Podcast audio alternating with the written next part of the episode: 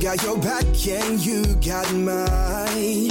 We're walking together, long roads and winding alleys, side by side. Mountain tops and lowest valleys, you and I. Herzlich willkommen bei Tierisch Menschlich, dem Podcast mit Hundeprofi Martin Rütter und Wissenschaftsjournalistin Katharina Adick.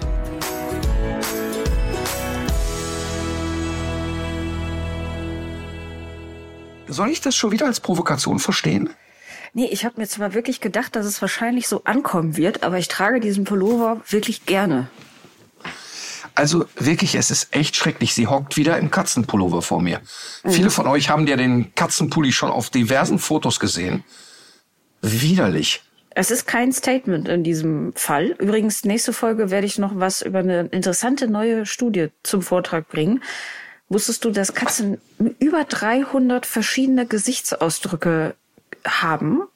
Und du kannst wahrscheinlich keinen einzigen von denen lesen. Doch, doch. Und das sind 300 Schattierungen von genervt sein. Bisschen genervt, besonders genervt, dauergenervt. Also schon ein sehr früher Cliffhanger äh, in dieser Folge. Ich wollte aber auch noch eine sehr wichtige Sache aufklären, über die wir in der letzten Folge ja, gesprochen bitte. haben. Und zwar hattest du ja meine Familie bezichtigt, äh, sich Sprichwörter auszudenken.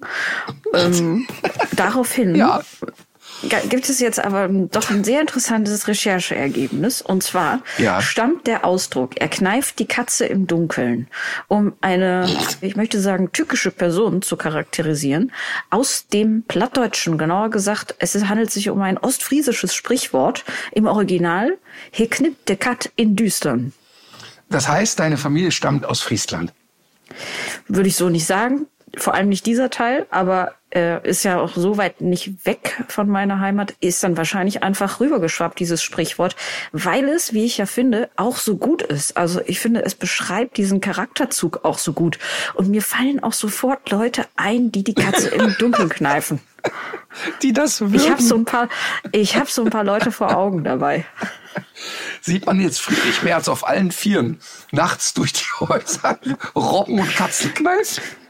Der ist zwar auch sehr shady auf seine Art, aber ich finde, dass er es nicht verbirgt, äh, dass er so, sowas tun würde. Also ich finde, dass der so. ja mit seiner Bösartigkeit sehr offen, Ach, sehr offen umgeht. Ach, jetzt ja, kapier das, das, das, das, das Moment so der Heimlichkeit. Ja, natürlich. Ach, okay, jetzt raff ich's erstmal.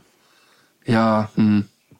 Naja, dann soll es so sein. Ich habe da ja ganz andere ja. Gedanken. Kennst du dieses Gefühl, was man manchmal hat, wenn man an roten Ampeln steht? Im Auto sitzt? Ja. Ja, was, was hast du da für Gefühle? Ähm, Langeweile. Hä? Ähm, Ungeduld mitunter. Ich habe heute ähm, und in Zukunft immer an jeder roten Ampel ein sehr, sehr schönes Gefühl, ähm, weil ich heute, und das werde ich für immer mit ins Grab nehmen, was ich da gesehen habe, ähm, so ein schönes Erlebnis hatte an der roten Ampel, das äh, glaube ich, werde ich jetzt mindestens die nächsten 23 Jahre an jeder roten Ampel mir wieder zurückwünschen. So schön war das. Mhm. Und wie schnell Nämlich? man, wie schnell man gegenkonditioniert ist. Weißt du, dass man ja sonst da sitzt und denkt, ja, wie geht's denn jetzt weiter? Oder man guckt jemand nebenan beim Popeln zu oder so. Ja. Und, und ja. heute war das so zauberhaft und so wunderbar und so schön, dass ich das für immer mit. Also das ist wirklich schön. Zack, gegenkonditioniert mit einer Maßnahme. Ehrlich.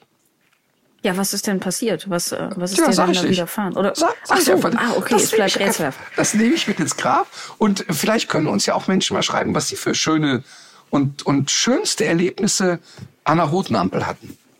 Ja. Meins ist auf jeden ja Fall nicht zu toppen in Köln finde ich ja ist, ja, ist ja die Gelbphase sehr, sehr lang, was einen in anderen Städten dann auch schon mal dazu verleitet, noch zu fahren, obwohl dann schon lange rot ist. Und was könnte man in so einer Gelb, in so einer Kölner Gelbphase alles schaffen? Ich würde behaupten, man würde in der Zeit ein Spiegelei zum Beispiel braten können. Mhm. Ja, also, also das ist wirklich krass. In Köln ist es, aber auch im Kölner ja. Umland ist es wirklich krass mit der langen Gelbphase. Äh, eigentlich untypisch deutsch, dass das nicht deutschlandweit genormt ist? Oder hat der Föderalismus dafür gesorgt, dass das bitte jede Kommune selber entscheidet? Ich kann es mir fast nicht vorstellen. Also einerseits, ich glaube, dass es, also es ist ja schon in Düsseldorf ein bisschen anders und gleichzeitig gibt es ja aber auch so absurde Sachen, wie dass man als Stadt nicht einfach mal so äh, eine 30-Zone einrichten kann, weil das alles von, vom entsprechenden Bundesgesetz auf Einheitlichkeit geprägt ist und man sich da sehr lange immer an dem Verkehrsfluss äh, hochgehalten hat, der möglichst ähm, erhalten bleiben soll. Und das ist natürlich nur bei ähm, höheren höheren Geschwindigkeiten der Fall. Das ist auch schon so irre einfach.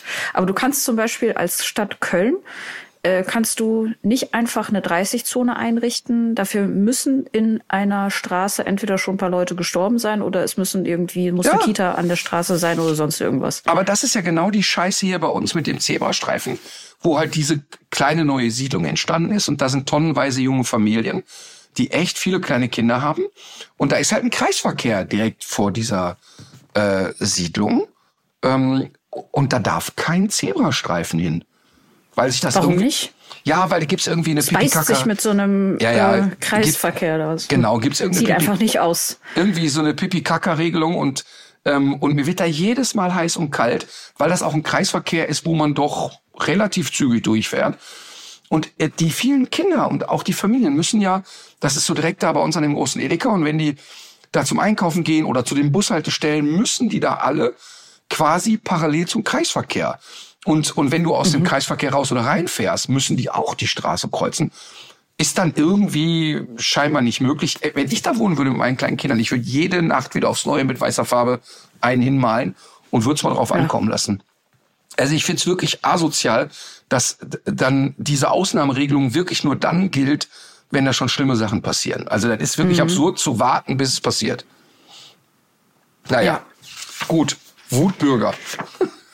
Ähm, genau. Ich wollte noch einmal auf ein Thema zu sprechen kommen. Wir haben ja dazu aufgerufen, weil uns eine Geschichte, eine Zuschrift einer Hörerin auf das Thema aufmerksam gemacht hat. Es geht um Co-Ownership. Also nochmal äh, ganz kurz, man kauft einen Hund, entweder Rüde oder Hündin, von Leuten, die züchten und die behalten aber, also der Besitz geht dann zu einem über. Man hat auch alle Rechte, die mit dem Besitz zusammenhängen, aber die Züchterin und der Züchter ähm, behalten einen Teil des Eigentums mit dem Plan, den Hund ab Geschlechtsreife in regelmäßigen Abständen ähm, wiederum zur Zucht einzusetzen.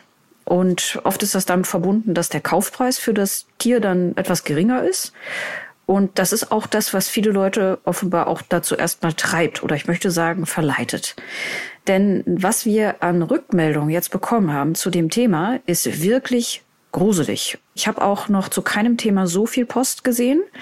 Und Tenor ist bei allen oder bei fast allen, bis auf eine einzige Ausnahme, würde ich nie wieder machen. Ich kann auch bis heute nicht so richtig verstehen, ähm, warum ich mich dazu entschlossen habe und so weiter. Also was, da ist die Rede davon, dass die Hündin zwangsbesamt wird oder auch, dass Tiere, die Verhaltensauffälligkeiten gezeigt haben, also zum Beispiel Aggression, weiter in der Zucht verbleiben. Oder dass die, äh, ohne dass es zwischendurch noch Kontakt zu den Züchtern, zu der Züchterin gegeben hat, dann einfach für sechs Wochen bei den Züchtern verschwinden und auch eben völlig zerstört wiederkommen. Hast du, ist, spiegelt das auch das wieder, was du, was du zu dem Thema weißt, weil du gerade so schon so nickst? Ich mache mal eine kurze Pause, denn ich sehe gerade, dass ich das Mikrofon falsch eingestöpselt habe. Ähm, oh. Ich mach mal eben kurz, ich teste mal eben, wie sich's anhört, ja? So, ich dusselte Jetzt habe ich das richtige Mikro. Ich habe die ganze Zeit über meine Kopfhörer gesprochen. Ich hoffe, dass die Qualität sich jetzt deutlich und signifikant erhöht. Und dann gehe ich auf diese absurden Sachen ein. Denn all das, was du beschrieben hast, ist genau mhm. das, ähm, was ich erlebt habe. Und es ist pervers, wirklich pervers zu sagen, man holt eine Hündin aus ihrem vertrauten familiären Umfeld und in der maximal angestrengten Phase, die eine Hündin haben kann, nämlich Babys zu bekommen, soll sie plötzlich äh, wieder zu jemand zurück, den sie ja letztlich nur neun Wochen ihres Lebens kennengelernt hat. Und es ist völlig bescheuert, die da züchten zu lassen und, und die da decken zu lassen. Und ich verstehe auch nicht, warum Hundehalter das zulassen und nicht einfach sagen, ihr könnt mich mal. Ähm, und ich finde das sehr, sehr interessant. Ich würde mir wünschen, dass sich jemand mal einen Anwalt unter den Arm klemmt und sagt, das wollen wir doch mal sehen, weil ich könnte mir vorstellen, dass das mhm. tierschutzwidrig ist, denn aus meiner Sicht ist das eine wirklich absolut grausame Art und Weise ähm, und ich verstehe überhaupt nicht, wie man das einer Hündin zumuten kann. Überhaupt nicht. Also es gibt ja viele Leute, die dann auch die Konfrontation auch, äh, die es haben drauf ankommen lassen. Und was auch auffällig ist, in vielen Zuschriften habe ich gelesen, die Leute wollen nicht, dass ihr Name genannt Aha. wird. Und dass diese, also dass da richtig, richtig Druck kommt, mhm. ähm, mit Vertragsstrafen von über 10.000 Euro gedroht wird und so weiter. Aber da würde ähm, ich immer ähm. sagen, lass mal kommen. Lass ich vor Gericht mal drauf ankommen, weil ich würde solche Vorgehensweisen ja immer auch als private Person sofort und rigoros öffentlich machen. Und jetzt kann man sagen, ja, die haben ja. einen Vertrag unterschrieben, die wussten das ja. Äh, weißt du, aber es gibt ja auch so ein bisschen den Gedanken, ähm, also wie, was habe ich für eine Aufklärungspflicht bei einem Vertrag? Ne? Also nicht jeder kann sofort einen Vertrag mhm. zu 100 Prozent verstehen und richtig interpretieren. Natürlich ist es schon absurd, überhaupt so einen Vertrag abzuschließen und als Kunde zu sagen, ja, Hauptsache ich kriege den Welpen und ich unterschreibe das mal. Aber manche Sachen werden einem ja auch erst im Nachhinein bewusst. Ja, das und es ist auch nicht, es ist auch nicht alles verbindlich, was in einem Vertrag steht, weil manche äh, vertraglichen Vereinbarungen sind dann auch gesetzeswidrig. Genau. Oder es gibt auch noch ein Beispiel, da hat jemand mit seinem Rüden so eine Erfahrung gemacht, der unter permanentem Stress litt und war auch in einer Dogs-Schule mit dem Hund und der Trainer, der dortige oder die Trainerin, das weiß ich ja nicht so genau, hat bescheinigt, dass der Hund auch übersexualisiert sei und dass er auch dazu raten würde, den Hund äh, zu kastrieren. Und mal ganz abgesehen davon, also die ähm, Züchter waren natürlich dagegen, aber mal ganz abgesehen davon, dass das für den Rüden ja auch äh, eine schwierige Sache ist und, und unzumutbarer Zustand im Grunde, ist das ja auch wieder eine Veranlagung, die dann weitergegeben wird. Und das klang aus sehr vielen Zuschriften heraus, dass das den Leuten, die da züchten, einfach scheißegal ist, was das für Tiere sind. Solange die so aussehen, wie sie aussehen sollen, wird damit gezüchtet. Aber das bestätigt ja wirklich eins zu eins die Erfahrung, die ich regelmäßig in Zuchtverbänden äh, und mit Züchtern und so weiter erlebt habe. Was meinst du, wie viele Hunde ich kenne, die ähm, also gerade auch Rüden, die x-fach gedeckt haben und wo ich denke, hey, Leute, ganz ehrlich, mit Verlaub, der Hund ist nicht ganz knusper im Kopf. Ähm, unter keinen Umständen darf mhm. man mit so einem Rüden äh, eine Verpaarung anstreben. Aber der entspricht dann einem Rassestandard, der sieht so wunderbar aus und keine Ahnung. Und da wird halt äh, gerappelt, was das Zeug hält. Und ich kann das nicht verstehen. Und, und ich gehe noch mal einen Schritt weiter. Was meinst du, wie viele Rüden wir im Training haben, die noch so an so einem Kipppunkt sind? Die sind dann zweieinhalb, die sind nicht kastriert, sind aber so an der Grenze zu, ach ja, da bahnt sich gerade so eine schöne Rüdenunverträglichkeit an, da steuert man damit Erziehung mhm. gegen, kriegt das vielleicht sogar in den Griff. Und wenn die aber dreimal gedeckt haben, dann wissen die sehr wohl, dass andere Rüden Konkurrenten sind. Und dann macht das einfach keinen Sinn mit solchen. Ach so. Dann macht das keinen Sinn, mit solchen Hunden zu züchten, weil der normale Hundehalter den ja im Alltag an der Backe hat. Und natürlich sagen viele Züchter, und das kenne ich auch, ich kenne ganz viele Deckrüden, die super sozial verträglich sind und die eben nur dann ein bisschen ja. ungehalten werden, wenn es drauf ankommt, aber trotzdem super top Sozialverhalten zeigen. Und genau solche Hunde kann man ja dann für die Zucht auch nehmen. Aber du kannst doch nicht einen mhm. Rüden da zur Zucht antraben lassen, der eh schon nicht weiß, ob er jedem Rüden oder nur jedem zweiten auf die Fresse haut. Und jetzt soll er noch äh, irgendwie decken und in eine künstliche Konkurrenzsituation kommen. Ähm, das macht alles keinen Sinn. Und viel schlimmer ist das aber, muss man sagen, der Gedanke, dass du deine Hündin, die dir vertraut, abgibst, mhm. dann muss man sagen, dass ja aber ganz locker flockig 95 oder mehr Prozent der Deckakte in Deutschland in der Zucht ja Zwangsdeckakte sind.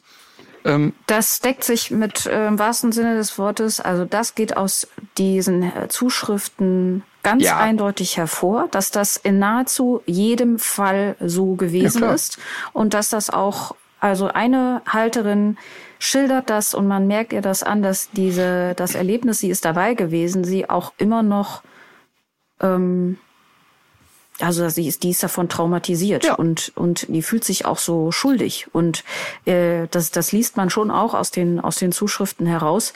Viele Leute haben ein großes Schuldgefühl zu Recht. Die haben nicht wirklich gewusst, worauf sie sich darauf ein, also worauf sie sich da einlassen soll, sollen. Und ähm, ich würde aber auch dazu ermuntern, uns weiter solche Geschichten auch zu schreiben, denn es ist auch so, dass sich einige Namen doch häufen, ja, die ich jetzt hier nicht nennen will.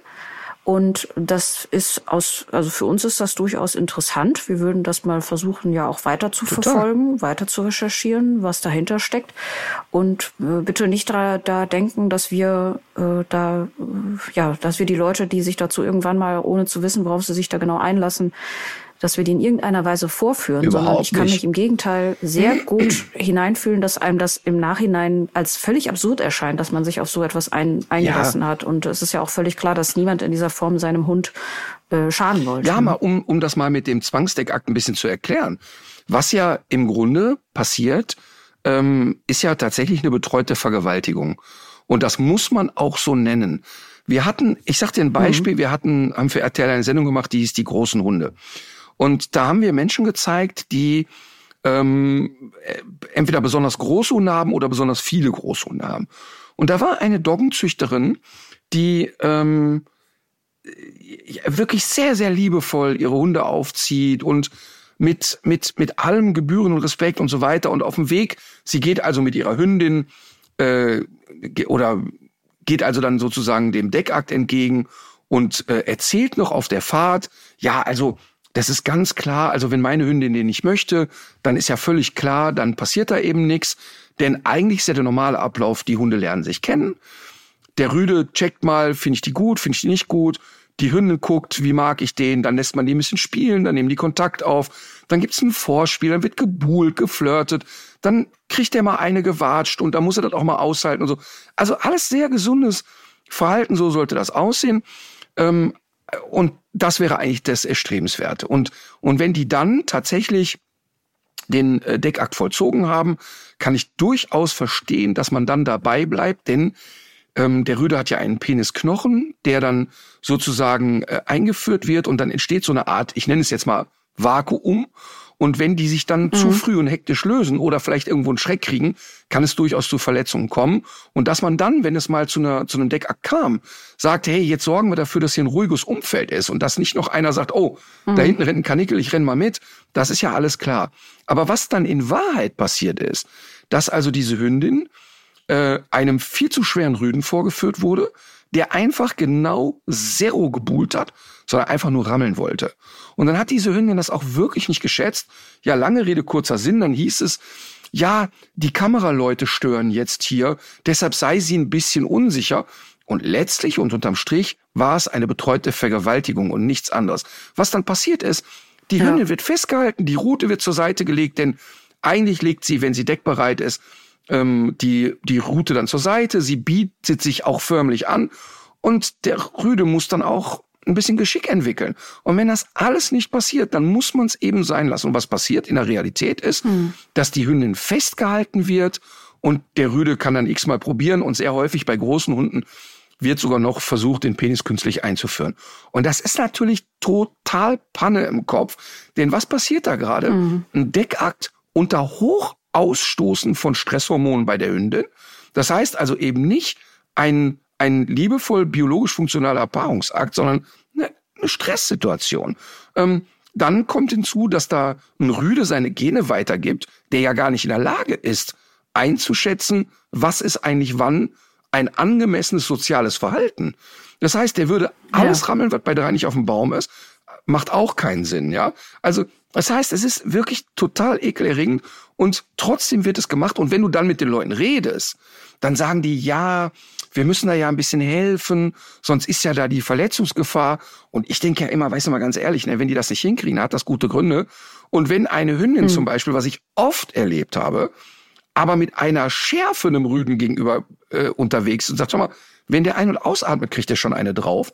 Warum soll ich denn die beiden zu einem Paar machen? Das macht keinen Sinn. Und genauso ist das ja äh, in, in, der, in der Pferdezucht wird's ja immer, dann ist da irgendwie eine rossige Stute in der Nähe.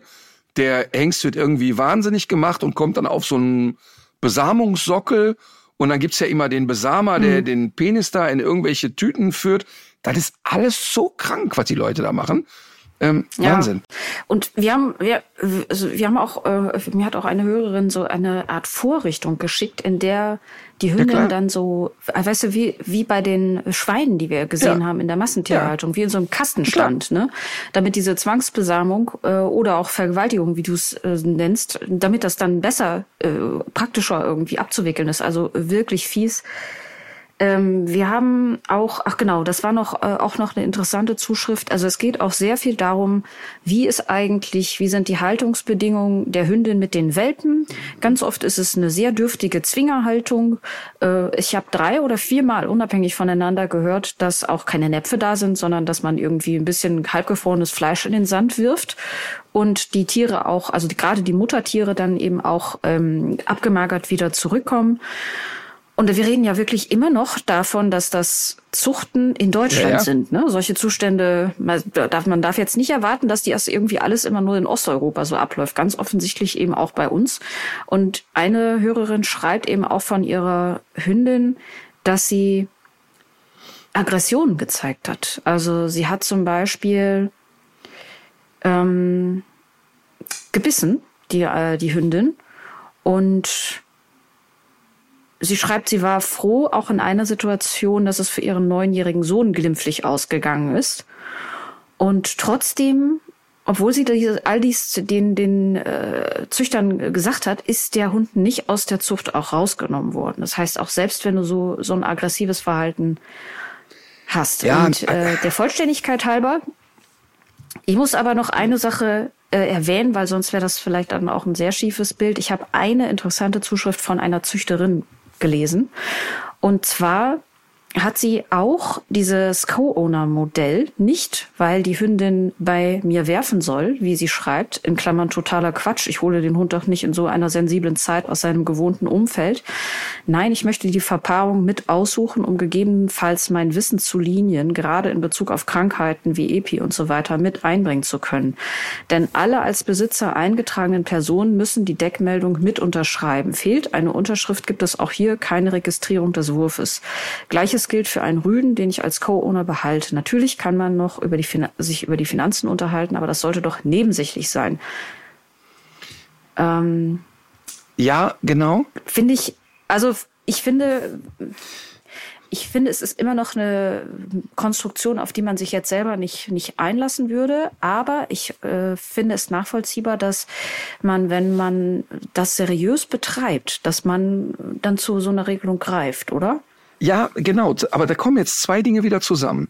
Das eine ist ja erstmal, ich verstehe total, dass ein Züchter, der, also wenn ich jetzt äh, Welpen verkaufen würde, dann würde ich mir im Vertrag zusichern, pass mal auf, Leute, ihr dürft den Hund nicht weiterverkaufen. Wenn ihr diesen mhm. Hund nicht mehr haben wollt, bin ich derjenige, der den Hund zurückbekommt. Mhm. Weil dann habe ich Einfluss darauf, was passiert mit dem Hund und dass die Leute nicht lapidar an den nächsten äh, Hirnverbrannten weitergeben. Also das verstehe ich total. Sozusagen ein, ein Rückkaufrecht.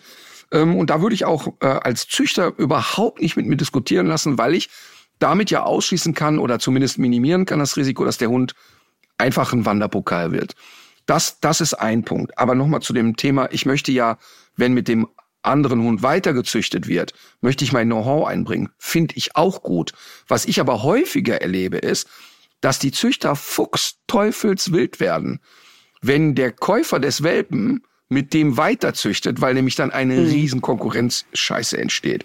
Und dann ah, weiß ja, natürlich. und dann ich ich weiß das ja von den äh, weißen Schäferhunden, da kriege ich es ja immer äh, sehr nah mit über den Alex, die ja auch mhm. gezüchtet mhm. haben oder züchten. Und da ist das ja auch so, weißt du, dann jeder kleines Kleckerdorf gründet, gründet dann die eigene Ortsgruppe und dann sind die mit sechs Mann, sind die dann Präsident, erster Vorsitzender, Kassenwart und Schriftführer und was weiß ich, Räumerdeckenverkäufer. Und dann haben die schon mal ihre eigene Ortsgruppe und schieben sich auch gegenseitig immer die Bewertungen hin und her und wollen aber natürlich nicht, dass außerhalb dieser Ortsgruppe ein Hund woanders in die Zucht geht, weil dann würde ja das äh, sozusagen das Erbmaterial besonderster Güte woanders landen. Und ich meine alleine mhm. diese Denkweisen, ne, das ist wirklich, die sind nicht ganz knusper. Das kann ich dir wirklich sagen. Also Also das kann man sich wirklich immer wieder nur gönnen. Ich finde, dass der VDH an vielen Stellen eine wirklich gute Arbeit leistet. Das habe ich oft genug betont und das ist jetzt nicht so, ähm, dass ich glaube, dass das alles Quatsch ist, aber da sind schon ein paar unterwegs, die sind wirklich nicht ganz fritte. Und, und jetzt will ich auch noch mal eins sagen, ich kenne natürlich auch echt gute Züchter, wo ich sage, wow, mhm. die machen die machen es wirklich cool, die achten auf das Verhalten, die gucken genau, wie bereiten sie die Welpen aufs Leben vor, weil das ist ja wirklich der wichtigste Punkt. Die betreiben einen Riesenaufwand und wenn du das seriös machst und dann alle zwei Jahre da irgendwo einen Wurf hast und selber, was weiß ich, drei, vier Hündinnen hast, dann hat das mit Geschäftemacherei auch nichts mehr zu tun, muss man ehrlicherweise sagen. Ne? Ähm, mhm. Also man darf jetzt nicht den Fehler machen, alle Züchter automatisch äh, da in einen Topf zu werfen, aber da sind eine Menge Leute unterwegs, wo du denkst, huiuiui, die nächste Fahrt geht rückwärts. Also da ist schon. Ja, puh. genau. Und äh, man muss ja jetzt auch sagen, also der uns schreiben natürlich in erster Linie auch Leute, die schlechte Erfahrungen gemacht Klar. haben. Also insofern entsteht natürlich eine Verzerrung. Ich war aber trotzdem davon überrascht, wie häufig das offenbar so ist und auch welche Angst die Leute zum Teil vor den Züchtern haben oder vor den Vertragsstrafen. Und das tat mir wirklich leid. Und es, äh, es gab wirklich nur eine Rückmeldung von einer Frau, die meinte, sie hätte äh, schon ihre Hündin immer zur Züchterin gegeben, wenn sie selbst in den Urlaub gefahren ist, damit die auch weiterhin mhm. das auch als, ja, also dass sie sich da wohlfühlt und für die Zeit, ich glaube, für den Deckakt war sie dann auch dabei und ähm, ist dann auch mit eingezogen, als die, ähm, als die Welpen kamen. Das ist natürlich was anderes. Aber wirklich 99 Prozent der Zuschriften gehen in eine ganz andere Richtung. Ja, das ist äh, wirklich beklemmend, nach wie vor. Also deshalb muss ich auch sagen, da schließt sich ein bisschen der Kreis ähm, du wirst es auch mitgekriegt haben, das Video des Deutschen Tierschutzbüros. Ähm, habe ich Gänsehaut gehabt, als ich es gehört habe, muss ich wirklich sagen, ging mir sehr nah. Deutsche Tierschutzbüro, Jan Peifer, wir haben mit ihm ja die, sag ich mal, die Hühnerreportage, Hühnerschweinereportage gemacht. Und ähm, das Deutsche Tierschutzbüro hat ja in Deutschland wahnsinnig viel auf alle Missstände hingewiesen. Die haben ähm, äh, Massenmastanlagen schließen lassen, wo es immer wieder Vorfälle gab und so weiter. Also die haben viel erreicht. Und die sind aber jetzt so mürbe gemacht, dass die ein Video veröffentlicht haben, wo sie gesagt haben, pass auf Leute, uns, bei uns geht die Reise jetzt zu Ende. Wir haben das jetzt zehn, zwölf Jahre gemacht. Wir sind fertig emotional. Denn äh, es alles, was wir tun, ist immer nur ein Tropfen auf dem heißen Stein und die Politik ändert sich hier überhaupt nichts. Und ich, äh, mich hat das sehr äh, betroffen gemacht, weil ich das schon so wahrgenommen habe, dass das Leute sind, die echt Gas geben und wirklich dranbleiben. Und, und für mich war ja, äh, muss ich auch sagen, die Begegnung mit dem äh, Deutschen Tierschutzbüro ja auch selber ein Gamechanger, ganz klar. Ja. Also wenn ich die Reportage nicht gemacht hätte, hätten sich viele Dinge in meinem Leben noch nicht so verändert.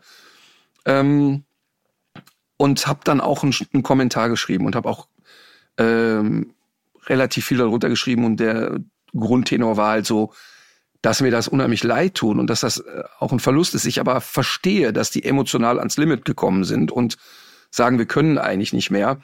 Aufgrund dessen hat der ähm, Jan mich aber angeschrieben und wir haben uns ein bisschen hin und her geschrieben und danach habe ich dann doch wieder ein bisschen Hoffnung, dass er dem Tierschutz durchaus erhalten bleiben könnte. Ich habe auch den Eindruck, ich glaube, das ist nicht das Letzte, was wir da gehört haben. Ja, hoffentlich. Ich hoffe es auch. Wir brauchen die dringend.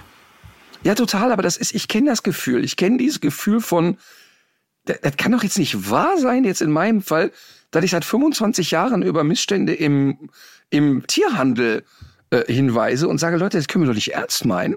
Ähm, und eigentlich im Kern verändert sich nichts. Andererseits, wenn jetzt zur Zajak der erste, der jetzt öffentlich gemacht hat, er verkauft keine Hunde mehr, weil sich das Geschäft für ihn nicht mehr rechnet.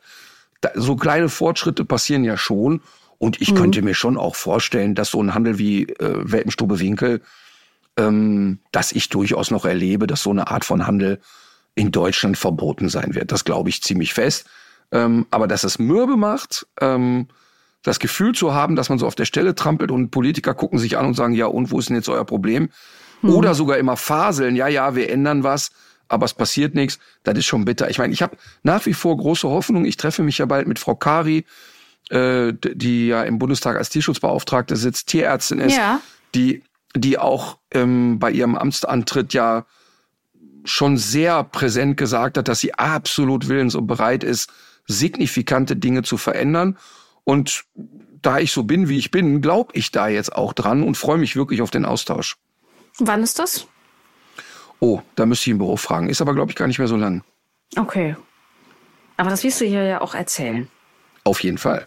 Auf jeden Fall. Ich freue mich da total drauf. Also, weil mir ist ja klar, dass politisch alles immer in Zeitlupe passiert. Mhm. Ähm, aber äh, es ist ja schon mal zumindest gut, dass sie sagt, hey, ich höre mir mal an, was Leute aus der Praxis sagen und wo, wo sind denn da so die Stellschrauben oder wo könnte denn jemand mal mit einer guten Idee aus der Höhle kommen, die umsetzbar ist? Weil die Dinge, die man so fordert, sind ja gar nicht absurd. Also man kommt ja nicht mit wahnwitzigsten Vorstellungen. No. Apropos freuen, wir könnten jetzt noch ein kleines Rasseporträt machen. Wir könnten auch, ich könnte auch mal was ganz Schönes erzählen. Nämlich? Und auf Zeit spielen mit dem Rasseporträt.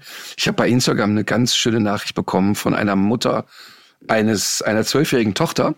Und das Gespräch war so sinngemäß, die Mutter hat gefragt, ähm, was sie denn so mal werden will. Es ging also so, was möchte man später mal sein? Und die Tochter hat äh, mit einem totalen Selbstverständnis gesagt, wenn ich groß bin, dann werde ich eine Martina Rütter.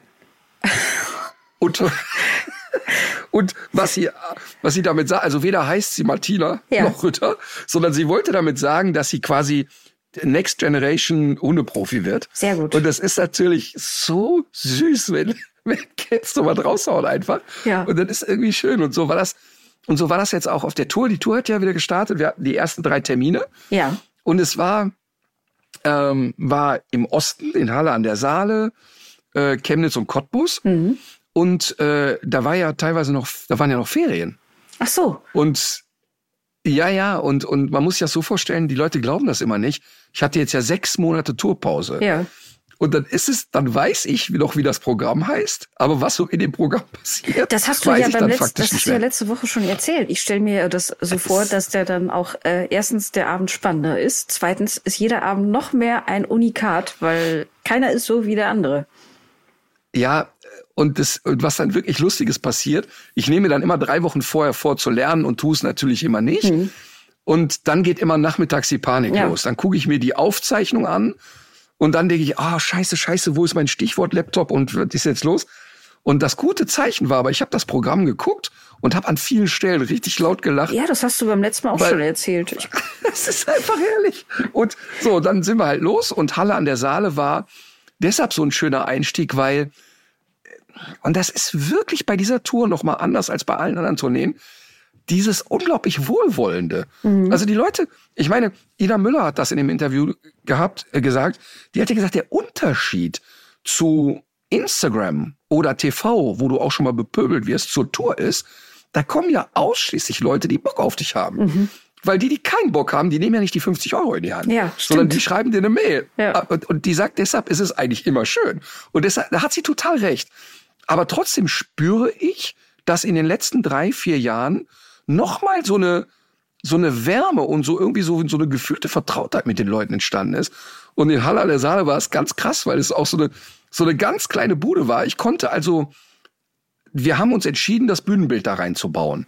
Das sah aber jetzt aus, als hätte sich der Big Friendly Giant im Schuhkarton bequem gemacht. Okay. Also das, Bühnen, das Bühnenbild war einfach viel zu groß. Und das hatte zur Folge, dass ich beim Auftritt nicht mit auf der Bühne stehen konnte. Das heißt also, die Bühne war so klein, dass die Sparkulars, wo diese Sprühfunken rauskommen, so nah aneinander und am Vorhang waren, ich hätte da nicht dazwischen gepasst. Ich hätte mich also gefangen. auf die Feuer. Genau, ich hätte mich also auf die Feuerdinger setzen müssen.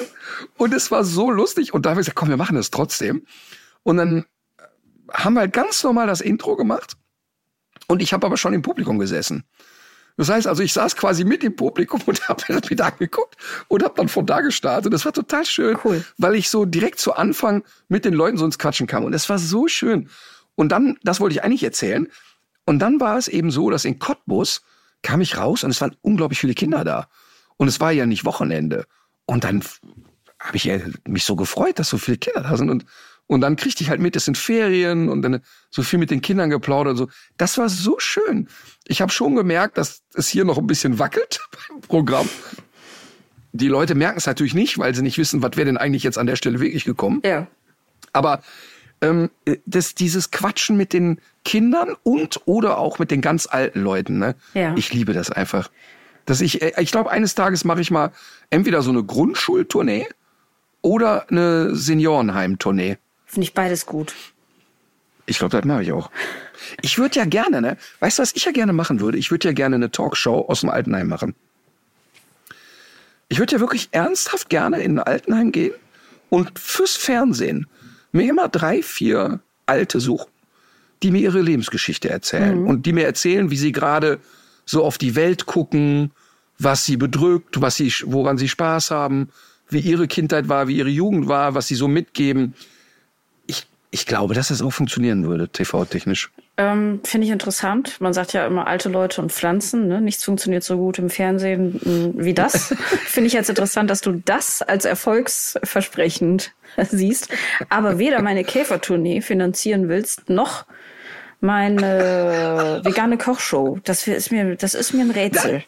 Das wird einer, das wird, da wirst du nämlich irgendwann mal rückblickend sagen, es ist nicht alles richtig gelaufen in meinem Leben. An der Stelle habe ich mich falsch entschieden, da bin ich falsch abgebogen. Also bei der Käfertour, ne? da könnte ich mir auch vorstellen, wenn die von VW gesponsert wäre. Nee, ich habe dann immer so Dann- Gäste, hier Totholz Thomas würde kommen, Jasmin Schreiber, ich fallen schon ganz viele tolle Gäste ein. Ja, da fallen dir noch drei ein und dann ist Ende erzählt mit toten Käfern. Nein, das glaube ich nicht. Das ist nie zu Ende erzählt, weil das, das kommt ja, das fängt ja schon damit an, dass man ja noch nicht gar, noch nicht mal alle Käfer kennt. Übrigens, bei der Gelegenheit kann ich schon mal meinen Tipp des Tages, also es ist nicht mein Tipp, sondern ein Tipp des Tages. Ähm, letzte Folge von ZDF Magazin Royal, Jan Böhmermann. Ja, richtig. Hat übrigens äh, Totholz Thomas auch ähm, inhaltlich mitgewirkt. Super, ganz tolle Folge. Ähm, da ging es ums Bienensterben und ist der Borkenkäfer wirklich so ein Arsch, wie man glaubt? Ähm, und ich habe mich total gefreut darüber, weil ich die ersten fünf Minuten dachte, was erzählen die da? Ich dachte, da kommt jetzt noch ein Twist. Kam aber nicht. Es kam wirklich eine Aufklärung darüber. Und ich fand's total gut. Ne, Ich finde eine ganz andere Sendung als sonst. Das hatte irgendwie eine andere Art. Ähm, lohnt sich aber wirklich, weil da wirklich nochmal übers Bienensterben erklärt wird und ähm, vor allen Dingen, warum der Borkenkäfer ähm, oder guckt euch einfach an. Finde ich, findet man ja überall. Ich würde auch sagen, genau. So, aber jetzt, ne? Putze ich mir die Nase. Rasseporträt. Standard Nummer 168. Und wirklich, wirklich sehr interessant ist jetzt ein, ein, eine. Premiere beim, nein, aber noch, noch eine Premiere in der, bei den FCI-Rassestandards. Es gibt keine Angaben zur Größe. Und das finde ich sehr Weil der, der Hund ist unsichtbar. Nee, der ist alles andere als unsichtbar. Und so viel darf ich schon mal sagen. Ich habe ihn, also Godzilla. ich habe ihn ausgesucht wegen, wegen seiner unverwechselbaren Frisur. Das sticht wirklich ins Auge. Aber Tatsache gibt es, es, es gibt keine Angaben zur Größe. Allerdings zum Gewicht. Und das äh, sollte zwischen 8 und 11 Kilo liegen. Tendenz doch lieber 8. Okay. Ja gut, aber äh, aber wenn der 8 Kilo ist, ne, dann wird er ja nicht 80 Zentimeter hoch sein. Also, also halten wir mal einen kleinen Hund. Okay, also ich äh, zu, zum, zum allgemeinen Erscheinungsbild. Unverwechselbarer Kopf, der beeindruckend mit seidiger Behaarung umrahmt ist. Aber was du, ich sehe doch an deinem doofen Grinsen, ist, dass der Hund entweder aussieht wie ein Teller bunte Knete, also wirklich sehr witzig, oder dass du dir so sicher bist, dass ich noch nie von dem Köter gehört habe. Wieso oder? Ich, äh, würde sagen, beides trifft zu. Große Augen mit weisem, intelligenten Ausdruck, der den langen, tiefstehenden, wieselförmigen Körper kompensiert. Kurze, kräftige Läufe, wetterfestes Haarkleid. Okay, aber er, erstmal alles, was du beschreibst. Ähm, der, ich bin sofort bei Terrierartigen, alles, was du beschreibst. Ähm, die, die, sag ich mal, Gewichtsverhältnisse, alles, also bisher mache ich mich schon mal auf Terrier-Suche im Kopf. Okay, also ist, ich würde das, ich würde das jetzt einfach schon mal bestätigen. Es handelt Okay. sich offenbar um einen mutigen, arbeitsfreudigen Terrier, unabhängig, höchst intelligent, entschlossen, hartnäckig, feinfühlig, anhänglich und würdevoll. Zum Kopf kräftig und groß, jedoch zur Größe des Hundes passend. Das würde ich tatsächlich anders bewerten. Ich bin gespannt, was du später dazu sagst. Außergewöhnlich. Okay, warte, stopp. Stopp, Ja. stopp, stopp. Das heißt, du beschreibst ja dann, also wenn du das in Frage stellst, einen Hund, der entweder ein ungewöhnlich großen, im Verhältnis zum Körper äh, befindlichen Kopf hat oder einen besonders kleinen Kopf. Genau, Okay. eins von beidem. Außergewöhnlich stark entwickelte Muskulatur, speziell im Bereich der Wangen. Okay, also das heißt, ja, na gut, wer weiß, ne, wozu das gut sein kann. Zum Packen, zum Packen, Schütteln, keine Ahnung. Pusten, ja, alles ist da sicherlich möglich. Prost. Ähm, Du bist auch Pusten. man, also zum, zum, zum Einsatzgebiet. Im, seit dem 17. Jahrhundert, ich weiß nicht, ob heute noch, aber im 17. Jahrhundert wurde er eingesetzt, um Dachse und Otter zu jagen. Terrier. Mhm. Oft. Oder ist was Dack Warte mal. Was Dackelartiges vielleicht? Sag noch mal Dachse und? Otter. Keine Ahnung. Äh, okay, da klingelt also gar nichts bei dir. Nee. Warte mal kurz. Ja, pf, viele Terrier sind. Ja, Dann würde ich mal. vielleicht noch was zur, zur Herkunft sagen. Äh, Es ist ein, eine schottische Hunderasse. Dem West Highland Terrier nicht ganz unähnlich. Ja, weißt du jetzt, du bist ja nicht bei. Aber ein Scotch Terrier ist doch, hat doch gar nichts damit zu tun, was du da jetzt beschreibst. Nee. Also, das wäre die. Nee, nee, bin ich nicht, habe ich nicht. Ne. Also ich würde sagen, ich löse auf. Es ist der Warte, warte, warte, wie? Warte mal, warte, warte, was löst du auf? Ich würde jetzt schon- auflösen. Weil du schon alles gesagt hast? Also ich kann jetzt noch ein paar Scheiße. technische Details. Warte mal. Was habe ich denn noch? Hm.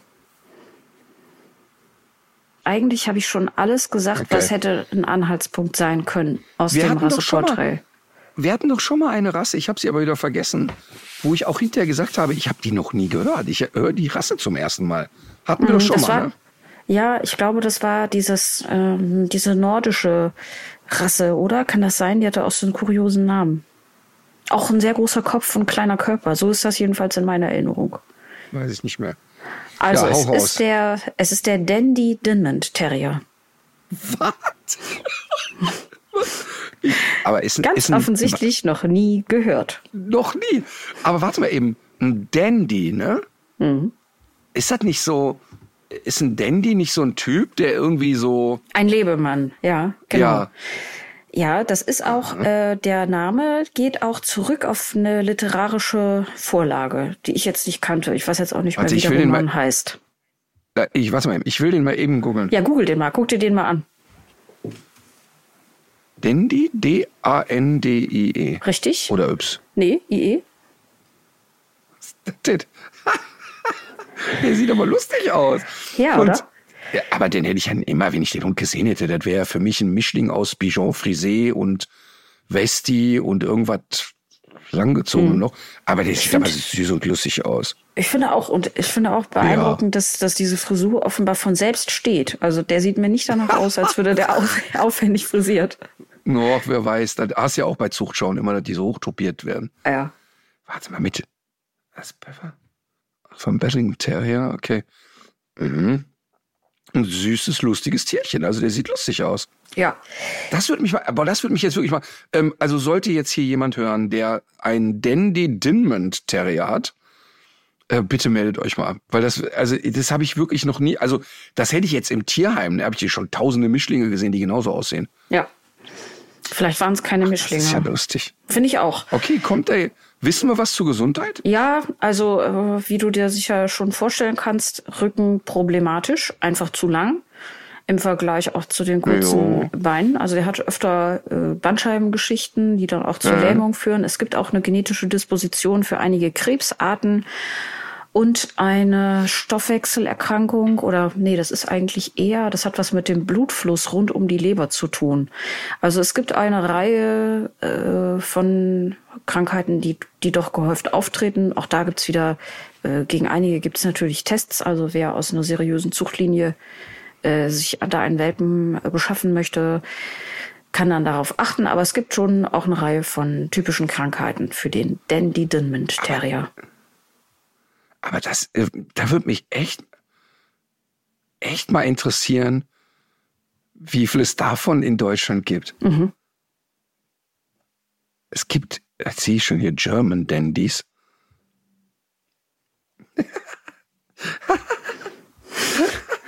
Was ist? ich bin jetzt gerade auf so einer Züchterseite. Sehr, sehr lustig. Die haben so vier von denen so auf. Vier von denen so auf dem Arm. Das ist ja wirklich sehr witzig. Die sehen aber, wenn die dann doch so im Arm hängen, sehr, sehr witzig aus. Ach komm, ey, bitte, wir werden doch irgendjemanden hier haben, der so einen Hund hat und sich mal melden könnte. Ja. Also da würde ich echt gerne mal ein bisschen was drüber wissen. Ich noch nie gesehen und gehört. Ja, Spannend. okay. Dann ähm, ist das ja eigentlich, das ist ja ein sehr kurzes Rasseporträt. Ja. Das Schlimme ist, warte, es setzt sich wieder. Das Schlimme ist, bis morgen habe ich den wieder vergessen. Also der Dandy Dinmont. Aber lustig, er sieht wirklich lustig aus. Ich finde auch. So, komm. Jetzt Hörerfrage, schätze ich. Ich sehe es auch schon. Kirsten ist in der Leitung. Hallo nach Berlin. Hallo Kirsten. Schieß los. Was gibt es heute aus der Hörerschaft? Hallo ihr beiden. Das hier ist eine richtige Herbst- und auch schon ein bisschen eine Winterfrage. Unsere Hörerin schreibt, im Januar haben wir einen Senior aus Portugal bei uns aufgenommen, ein Labrador-Mischling, circa elf Jahre alt, 50 Zentimeter groß und wiegt 25 Kilo. Er ist also nicht wirklich speckig, hat keine Unterwolle und einen recht kahlen Bauch. Mittlerweile hat er einen Schlafplatz in unserem Schlafzimmer. Aber im Winter heizen wir unser Schlafzimmer so gut wie nie. Denn wir schlafen ja unter der Decke und mögen die Heizungsluft nicht. Jetzt kommt die etwas unangenehme Frage. Wird unserem Hund wohl zu kalt? Ich habe ernsthaft mal überlegt, ihm eine Heizdecke mit Abschaltautomatik in seinen Korb zu legen. Was sagt der Hundeprofi? Ich glaube immer, wenn man dann so Röstaromen wahrnimmt in der Luft, dann sollte man die Heizdecke abschalten, oder? Gedünstet. Gedünstet, der Hund. Ja, er sollte innen äh, noch glasig sein. genau. Ähm, nein, also erstmal ähm, kann man sagen, auch da wieder, ne?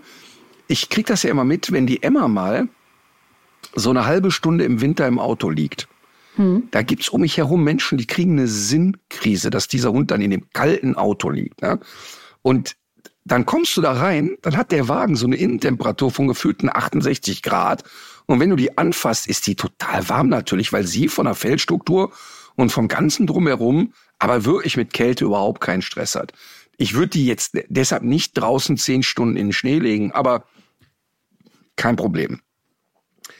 Bei der Luna ist es aber so, Bijon Frisé, keinerlei Unterwolle, die fritt wirklich schnell. Also die könnte ich nicht im Winter allein im Auto lassen die ganze Zeit. Jetzt weiß ich natürlich nicht, ist es in dem Schlafzimmer, sind es da wirklich vier Grad oder sind da so gebührende 17, 18 Grad? Ja, wahrscheinlich eher. Ich glaube, du kannst ja sonst auch so, schon wegen Schimmel ist das, glaube ich, schwierig. Das werden wahrscheinlich eher so 16 Grad sein. Ne? Ja, und bei 16, 17, 18 Grad würde ich mir jetzt erstmal tendenziell keinen Stress machen. Komma, aber ähm, wenn wir mal so Hunde nehmen wie italienisches Windspiel, ein Whippet, ey, die frieren sich derart schnell den Arsch ab. Und solchen Hunden biete ich immer eine Höhle an. Also dann ähm, baue ich wirklich etwas, ähm, oder das gibt es ja sicher auch fertig zu kaufen, ähm, so höhlenartige Sachen, die ich dann auch auskleide mit Decken, die wühlen sich da rein, oft decken die sich irgendwann selber zu. Ähm, oder was es auch gibt, natürlich ist so ein, so ein Wärmemantel, den man tragen könnte. Aber jetzt reden wir von Extremfällen. Also ich glaube, dass ein normal gelüftetes Schlafzimmer in unseren Breitengraden einem durchschnittlichen Hund keine Sorge macht. Mhm. Jetzt wieder, wieder kleine Ausnahme. Ich hatte aber mal einen Galgo im Training, sehr alten Herren, 14 Jahre alt, mit Arthrose und Co. Und die haben tatsächlich einen kleines, ähm, äh, beheizbares Pad drunter gelegt, ähm, was dem sehr gut tat für den Rücken. Und mhm. ähm, man konnte auch sehen, dass er das wirklich immer wieder angesteuert hat. Also wenn der Hund da irgendwelche Gebrechen hat und der Tier und in Absprache mit dem Tierarzt da jemand Go gibt, würde ich da auch nichts dagegen haben. Aber die einfachste Variante ist, holt den Hund doch ins Bett. Stimmt. Stimmt, eigentlich der beste Tipp. Ich finde, man sieht manchen Hunden ja auch an, dass sie so ein bisschen Wärme suchen. Ne? Also ich kann mich auch an eine, an eine Boxerhündin ja. erinnern, die immer ähm, in der Nähe von einem Ofen einfach gepennt hat. Und man hat ihr das einfach auch angemerkt, Total. dass sie die Wärme sucht. Und wenn man das weiß und der, weiß, der Hund möchte aber andererseits nachts auch nicht gerne alleine sein, äh, wäre es ja dann nochmal eher so, dass man so Vorkehrungen trifft. Aber es gibt doch auch so Unterlagen, die jetzt nicht unbedingt ein eigenes Heizkissen oder so integriert haben, die aber einigermaßen isolieren Richtung Boden. Das heißt, dass genau. die Körper Körperwärme nicht abgegeben wird Ja. äh, an den kalten Boden, sondern eher wieder so zurückgehalten wird. Und sowas wäre doch wahrscheinlich auch eine Maßnahme, oder? Mit wenig Total. Aufwand zu machen. Ach, total. Und ich weiß noch, Abby, Ritschbeck-Hündin, ähm, die war ja wirklich Sonnenanbeterin. Also die hat im Winter hier vorm Kamin gelegen.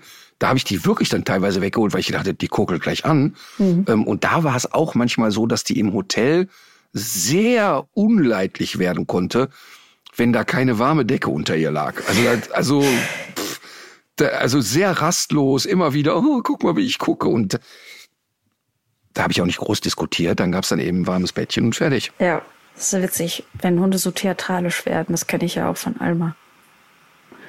Okay. Ja, theatralisch war bei, war bei, war bei Abby also große Drama Queen.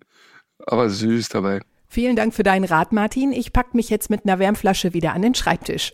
Alles klar, in Berlin ist es offenbar schon sehr kalt. Ja, zumindest in meiner Wohnung. Also ihr beiden, tschüss, bis nächste Woche. Tschö. Tschüss. Wir werden in den nächsten Wochen ja noch über ein paar Themen sprechen, die wir schon längere Zeit angeschoben haben.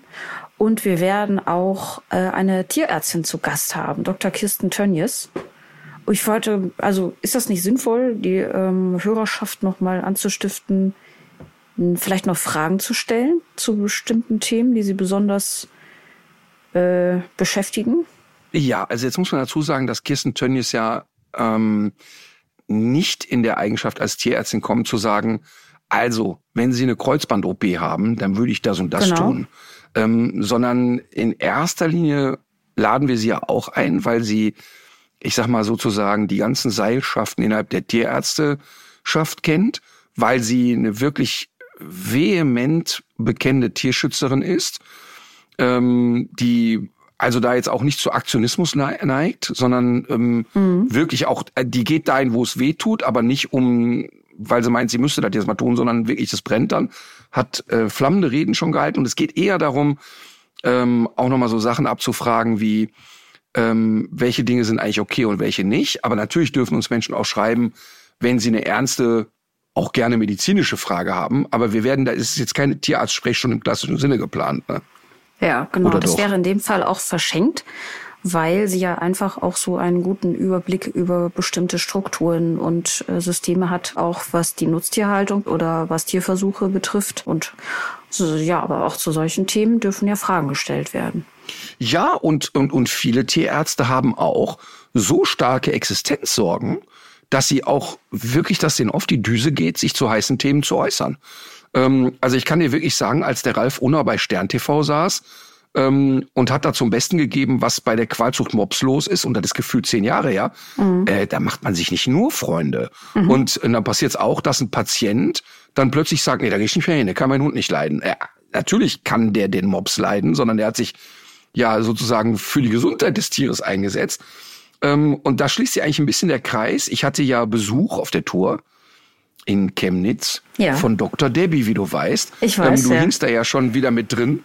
Wieso? Ähm, ja, ach, ja, ja. Ach so, stimmt. Äh, nee, das wurde, ich Ja, wurde ach so, gefragt, ich wurde ja, gefragt, ob du ja, lieber ja, rot ja. oder weiß trinkst. Und dann habe ich gesagt, Ja, ehrlich ja. gesagt, ich glaube weder noch.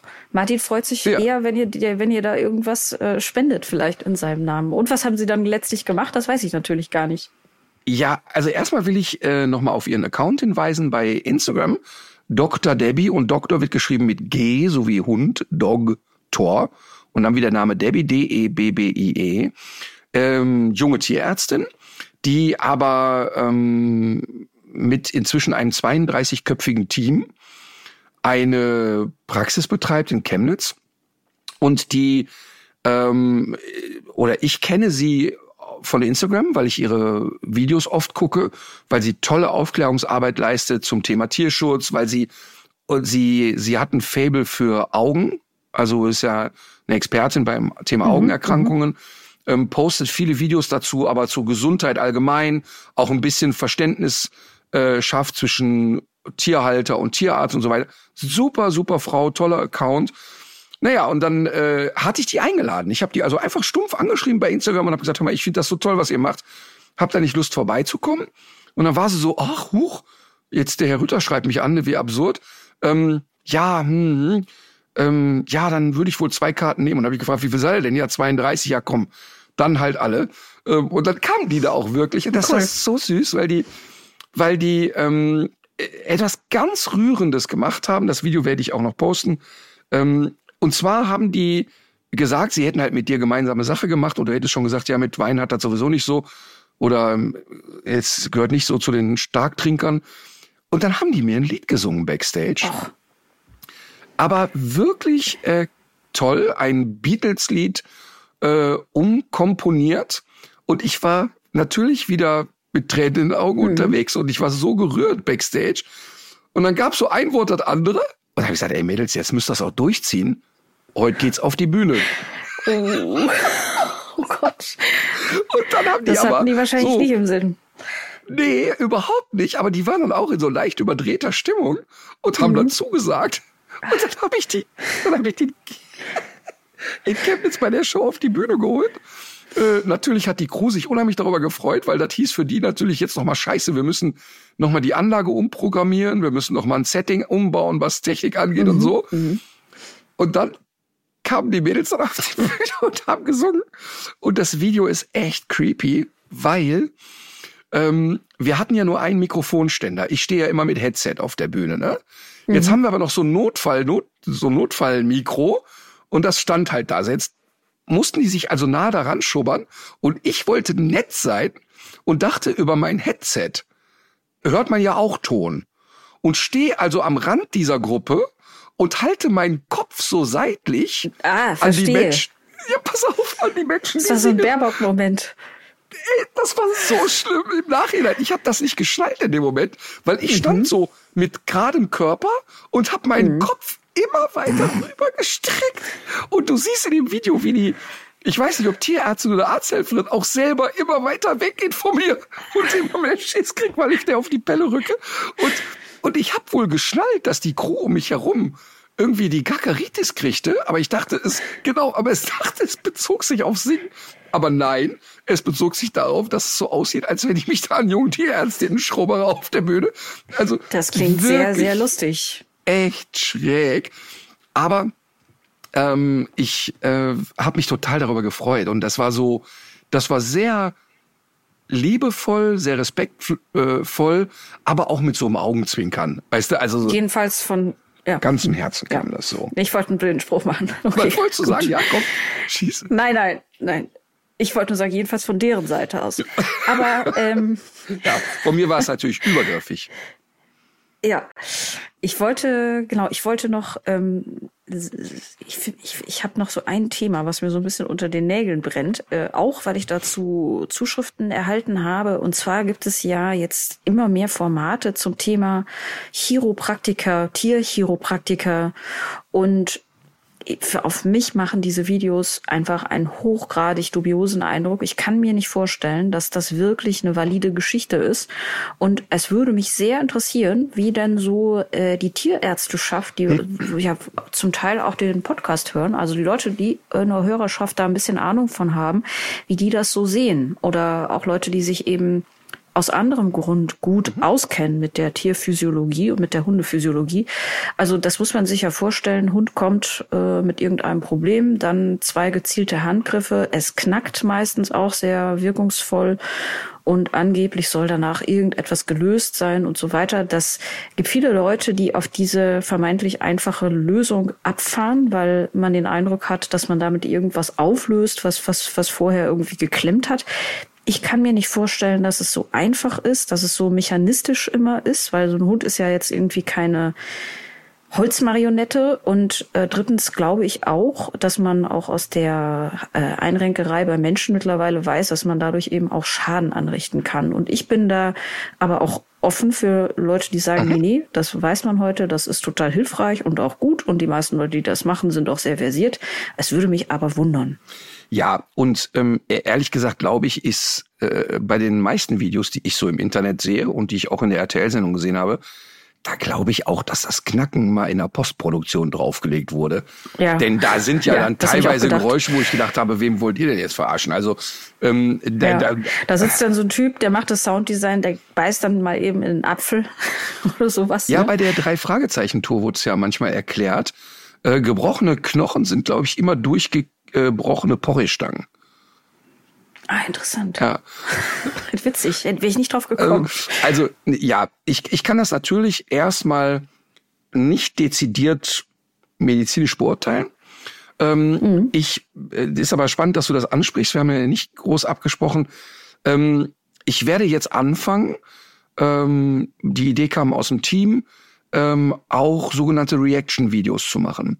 Das heißt, ich sehe ja immer wieder, guck mal, da schmunzelt sie. Mhm. Ähm, ich sehe dich schon bei Twitch. Nee, bei Twitch nicht, aber ich sehe mich äh, tatsächlich so, guck mal, ich, ich sehe ja wirklich viel und, und mein Algorithmus, mhm. kannst du dir vorstellen, wie hundelastig der ist. Ne? Und ich wäre vor allen Dingen, also der Auslöser ist folgendermaßen.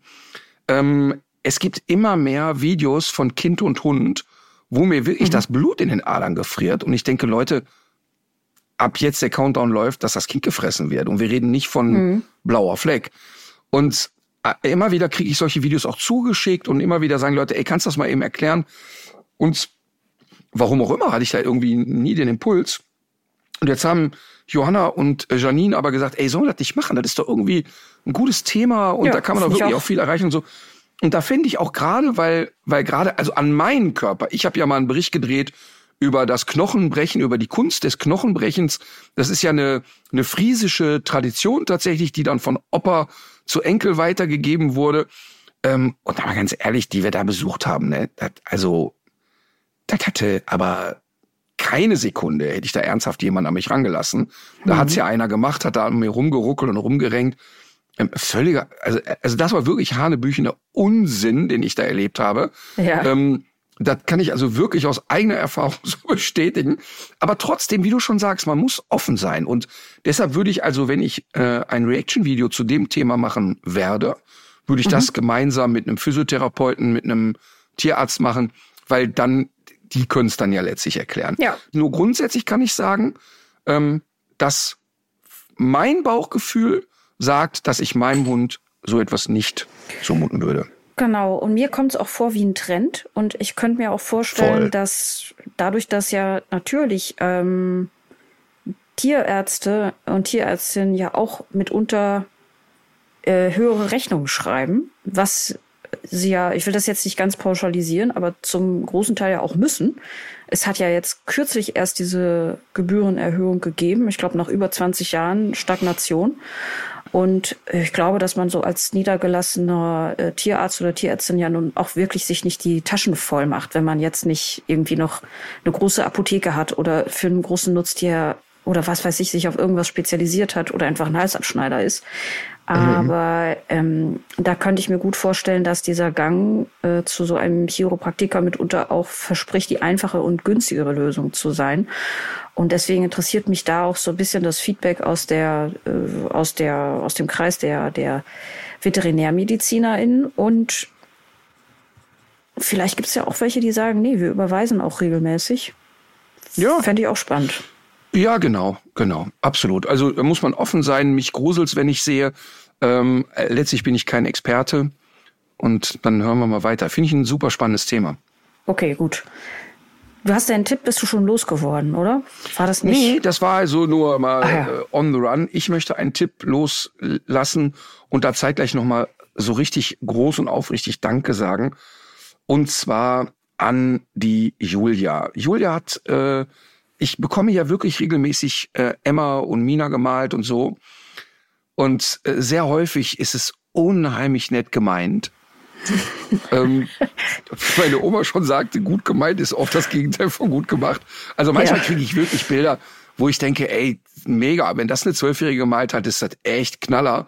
Und dann sehe ich, dann ist das irgendwie ein professioneller Zeichner. Und ich meine, ich kann wirklich gar nichts malen, aber da denke ich auch, hui, da wird's aber jetzt wirklich schwer mit der Karriere. Aber manchmal kriege ich eben Sachen gemalt und das ist von der Julia auch passiert, wo ich erstmal gar nicht geschnallt habe, dass das gemalt war. Also da habe ich wirklich, das wäre ein Foto von der Mina Ach was. gewesen. Ich konnte das gar nicht, ich konnte das wirklich nicht glauben, dass es gemalt ist. Und deshalb möchte ich die Internetseite empfehlen, Julia Filkart. Ähm, wir werden das natürlich äh, verlinken, juliafilkart.com ähm, will mal Danke sagen. Ich hab, mich hat das äh, Bild von Mina sehr berührt, wirklich sehr berührt. Und ähm, äh, das hängt auch hier jetzt, hier wo ich den Podcast aufzeichne. Und äh, möchte da erstmal Danke sagen für dieses Geschenk, möchte aber auch alle Leute darauf hinweisen, sie mach, macht so ähm, Auftragsporträts, also man kann da seine Kinder, die Oma oder auch den Hund äh, zeichnen, malen lassen, ist wirklich krass, muss man echt mal sagen. Mhm. Super. Jo. Und das Bild packen wir dann auch in die, in die Story für diese Folge, würde ich sagen. Das kann man dann auf deinen Instagram, auf deinem Instagram-Kanal zum Beispiel sehen, oder? Wäre das eine Möglichkeit? Ich muss mal gut überlegen, ob mir das zu intim ist. Ach so, okay. Ich denke nochmal drüber nach. Ja, alles klar. Ja, ich denke nochmal drüber nach. Ähm, ich habe zwei Tipps zum selben Thema. Du hast es eben auch schon ähm, ange Schnitten. Es geht um Biodiversität und wie sie zurückgeht, wie sie gefährdet ist und warum das so gefährlich ist, weil es ja doch auch die Existenzgrundlage für alles Leben auf der Welt ist. Und dazu habe ich eine sehr coole Ausstellung gesehen im Museum König. Da bin ich schon früher öfter gewesen. Das ist in Bonn, auch ein Forschungsmuseum. Ähm, und bin auch, als mein Neffe noch sehr klein war, schon gerne mit ihm hingegangen. Jetzt ist er mittlerweile fünf Jahre alt und es ist ein einfach ein super Museum für Kinder, weil man ganz viele schöne Mitmachangebote hat. Mhm. Die haben auch noch mal schwer aufgerüstet. Also das letzte Mal war ich jetzt vor äh, ungefähr einer Woche da und davor vielleicht ist das vielleicht zwei Jahre her gewesen und da hat sich noch mal wahnsinnig viel getan, aber eben auch nicht nur für Kinder. Ich habe da, ich hätte da auch wirklich noch ein paar Stunden verbringen können richtig toll und schön gemacht. Und äh, das, der zweite Tipp ist ein Buch zum Thema von Jasmin Schreiber, Biologin und mittlerweile auch Bestseller-Autorin, glaube ich. Das ist hier aber so ein ganz kleines, schmales, schön gemachtes Taschenbuch, mhm. was einen guten Überblick äh, zum Thema liefert. Da erklärt sie, wie sich die Biodiversität seit der Zeit der Dinosaurier entwickelt hat und wie die jetzigen Veränderungen mit der Klimakrise äh, Krise zusammenhängen, aber vor allem auch, was wir für mehr Artenvielfalt tun können. Ach, cool. Cool. Ähm, übrigens in dem besagten Museum, ich habe ja mal in Bonn gewohnt. Ja als äh, ein Teil der Kinder äh, noch gar nicht auf der Welt war. Ähm, aber grundsätzlich natürlich viel Zeit auf der Museumsmeile verbracht und ähm, immer wieder ein Highlight. Ich stelle aber gerade fest, dass ich bestimmt schon zehn Jahre nicht mehr da war. Ja, das musst du machen. Das hat sich so verändert. Ach schön. Also manche ja, Sachen ja, auch nicht. die große ja Eingangshalle, cool, ne? ja, das ist äh, diese diese große Eingangshalle mit den mit dieser Serengeti-Landschaft, die ist immer noch da, aber darum herum ist es wirklich toll. Okay, cool. Ja, jetzt haben wir ja beide bei den Tipps fast ein Herzensprojekt vergessen, ne? Äh, ganz richtig, ganz richtig. Wir ja. sind ja, wir haben schon oft erzählt, wir sind ja seit äh, fast anderthalb Jahren sind wir, wie du ja sehr oft gesagt hast, getingelt ähm, durch mhm. die Tierheime dieser Republik. Wir waren im Tierheim Essen, wir waren im Tierheim Darmstadt, wir haben den Hundenhof besucht und und und und In München waren wir. In München waren wir und äh, wir haben daraus ein, also es ist ein neues Format, was jetzt ähm, ab kommendem Samstag, äh, oh, jetzt weiß ich den, das Sendedatum nicht, weißt du es zufällig? Ich hätte jetzt aus dem Bauch raus gesagt 11.11. .11. Weil da geht ja auch der Trommelchen in Köln wieder los. Ich glaube, dass wir ehrlich zum Fasteloven Start mit den Tierheimhelden starten. Äh, ich kann es dir ganz genau sagen und du hast völlig recht. Und das ist der Samstag, 11.11.23, geht es los mit der Folge aus dem Tierheim München. Und also Sinn der ganzen Übung war ja, die Leute, die in den Tierheimen gerade ja unter maximaler Belastung wirklich großartige Arbeit leisten, mal so ein bisschen in den Vordergrund zu stellen und zu zeigen, mit was für Fällen die zu tun haben, wie so ein Tag im Tierheim abläuft. Du bist dabei gewesen und hast dich äh, zum Teil ja auch wirklich an sehr gefährliche Tiere gewagt. Teilweise habe ich äh, Kaninchen geklickert. Naja. die einen sagen also, so, die anderen so. Sagen wir so, äh, es war der theoretische Plan. Nein, aber ich ähm, finde das deshalb so schön. Also in den Programmzeitschriften wird ja stehen Martin Rütters Tierheimhelden. Und ich finde das Wort Held auch nicht zu klein. Denn ich finde nee. das wirklich krass, wenn du mit den Leuten ins Plaudern kommst, die viele Jahre Tierschutz machen, was da los ist in deren Seelen, was die aushalten müssen und wie wenig Geld die verdienen, unter welchen Bedingungen die arbeiten müssen, was die aber trotzdem jeden Tag leisten. Und deshalb haben wir gesagt, wir picken uns mal stellvertretend für viele andere Tierheime ein paar raus, wo wir sagen, da gibt es so ein paar besondere Situationen. Ja. Und es lohnt sich wirklich, wirklich reinzuschalten. Und ich glaube wirklich, dass es auch eine der wichtigsten Projekte ist, die ich gemacht habe, weil es ähm, an vielen Stellen auch nochmal zeigt, wie wichtig Tierschutz in Deutschland ist. Ja, und es gibt auch einige sehr, sehr witzige Szenen. Du, du hast zwischendurch auch erkennbar Angst Zum Beispiel Was? vor Schlangen. Ja, doch, das sieht man mit dir einfach Sch- an. Aber mit den Schlangen, ich finde das wirklich nicht schön. Ja, es wird auch ein Wiedersehen geben mit den beiden Dackel-Ladies, über die wir hier im Podcast gesprochen haben. Wirklich zwei sehr Stimmt. süße Tiere. Und das Ganze gibt's natürlich auch schon bei RTL Plus. Also wer jetzt die Ausstrahlung am Samstag, den 11.11. verpasst, weil er aus welchen Gründen auch immer Karneval feiern muss, kann das Was? dann auch im verkaterten Kopf am darauffolgenden Sonntag nachholen. Genau das. So, also lohnt sich wirklich. Eigentlich müsste man sagen, die meisten sind Tierheim-Heldinnen. Ne? Das ist ja schon auch war auffällig. Der weit überwiegende Ah. Teil ist, ist, äh, ist, ist weiblich im, im Tierschutz in den Tierheimen, oder? Ja, das stimmt. Das stimmt. Also das ist auf jeden Fall so, dass ich ähm, grundsätzlich, das ist ja im Hundetraining auch so, das ist ja von der Anzahl der Menschen ähm, eher eine Frauendomäne und im Tierschutz auf jeden Fall. Ja. Und absolut, ja. Also es lohnt Total. sich. Ja, und es waren, das waren ja auch schöne Begegnungen. Und es ist ja so, ach, egal. Schaut mal selber rein, weil das ist wirklich, da waren, da gab es wirklich sehr, sehr schöne Begegnungen mit Menschen und mit Tieren. Ja. Ja, dann äh, würde ich sagen, legt euch wieder hin. Ach so, äh, wie ist es mit dem Musiktipp? Fällt dir keiner ein? Oder hast du, hab ich oh was, versch- hab ich was du verpasst? Lieber Otto. Ich, mein Gott, ich, ja, natürlich, nein. Im Gegenteil, ich habe ein, wirklich ein mega, mega schönes Lied, ähm, das ich aber vielleicht auch gar nicht als mega schönes Lied bezeichnen dürfte, denn weder hat mich die Musik so richtig gepackt, Mhm. noch der Gesang. Das klingt, der das klingt, auch, das klingt auch wieder sehr vielversprechend. Nein, nein, nicht im Sinne von, man will dann weghören, das nicht. Ähm, und ich glaube auch, dass es manche Menschen wirklich mögen. Aber ich, der Text war halt so schön, dass ich äh, das Lied heute mehrmals gehört habe schon. Also welchen Text wirklich gern mag. Ähm, das Lied heißt Nummer eins und ist von Stereo Act. Aha, schon mal gehört, aber nichts dazu im Kopf. Ganz romantisches Lied.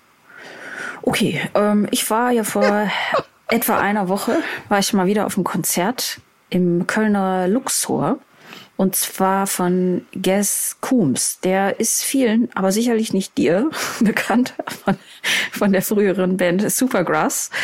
Und er hat, äh, es war ein super. Konzert. Es war wirklich richtig, richtig gut. Und an, an den, am Alter der umstehenden Leute konnte man auch sehen, dass er das alles auch schon seit über 20 Jahren macht. Und er hat gesungen, auch, also es gibt ein Lied über seine Tochter, die offenbar autistisch ist. Und er hat vorher noch so zwei, drei Sätze über sie gesprochen und wie sie ja sein Leben verändert hat und wie es, wie spannend er es auch zwischendurch findet, auch durch, durch ihre Brille auf die Welt zu gucken. Und das Lied heißt The Girl Who Fell to Earth. Hm. Ach, das ist so süß. Das finde ich aber schön. Jetzt bin ich schon, Ich glaube, das hätte dir auch, ja, das hätte dir auch gefallen. das ist aber echt schön. Das ist wirklich ein schöner Titel. Ach, süß, echt. Jo, dann legt euch wieder hin. Legt euch wieder hin.